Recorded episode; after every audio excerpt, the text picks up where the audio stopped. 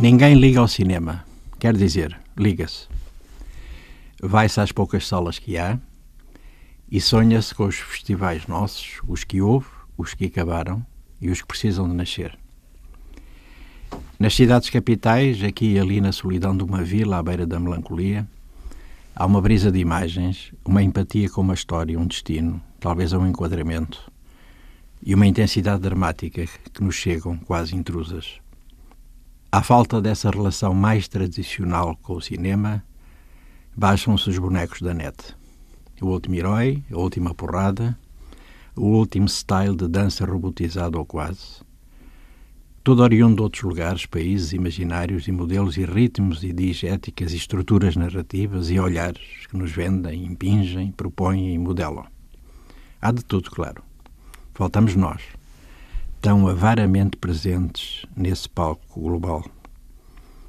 Já lá vai o tempo das lojas de DVD, dos sócios e dos alugueres. Dos cineclubes nem se fala.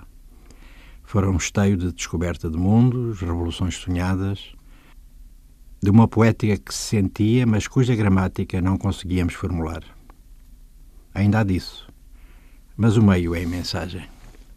Agora há streaming, YouTube, Netflix, mesmo o ecrã diminuto de um smartphone dá para ver o Lawrence da Arábia do David Lean. E quando já nem se sabe o que é ver uma projeção em sala, em pantalha de jeito, é porque não se liga ao cinema. É verdade que há excelentes séries e que os novos suportes, sendo um desafio, são também uma oportunidade. O Irishman de Martin Scorsese é um bom exemplo. Há imagens, muitas. O kits e a banalização são infinitos. A realidade é lisa. Onde fica a rugosidade da vida? Ninhures. As grandes máquinas do desejo de que falava Guattari e Deleuze são transfiguradas peãs das novas tecnologias digitais. Técnicas que, paradoxalmente e em elogio delas, embaratecem substancialmente a empresa cara que é produzir e fazer cinema nos nossos lugares. Os nossos lugares onde não nos projetamos nem nos vemos o suficiente para nos percebermos. Todas as exceções confirmam a regra. Ninguém liga ao cinema. As leis que existem são uma espécie de descargo de consciência.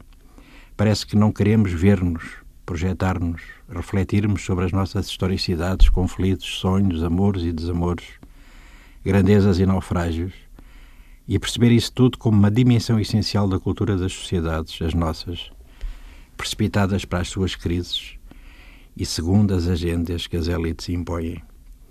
Todos os nossos heróis são oficiais e advêm de uma saga e de um naufrágio tão próximos que não nos deixam distanciação para escrevermos e filmarmos a liberdade livre de que falava Rambaud. Insisto na teimosia das exceções e nós conhecemos esses nomes. O Estado representa-se a si próprio e isso parece bastar-lhe. O resto disso são figurantes de sucessões narrativas filmadas, contadas, cantadas, pintadas, panorâmicas difusas, grandes angulares, sem a dramaticidade de rostos próximos que nos digam, falem de nós, sejamos nós a elaborar as nossas histórias. O cinema comunga de uma impressão de realidade que se nos presentifica como problematização de nós. Política de cinema? Onde? Festivais? Centralidades? Zero. Neste final de ano, urge louvar a luta insana dos que, à revelia de quase tudo, teimam em filmar, em experimentar, em refletir e contar, projetando como podem a imagem dos seus países, irredutíveis à cegueira, militantes contra o desinteresse, a visão pequena, a burocracia jurássica. Com gente nova a aparecer, milagre de verdade mesmo, com a determinação de inscrever a cultura e a diversidade no mapa das cinematografias africanas e, por que não, do mundo. É também assim que os nossos países existem.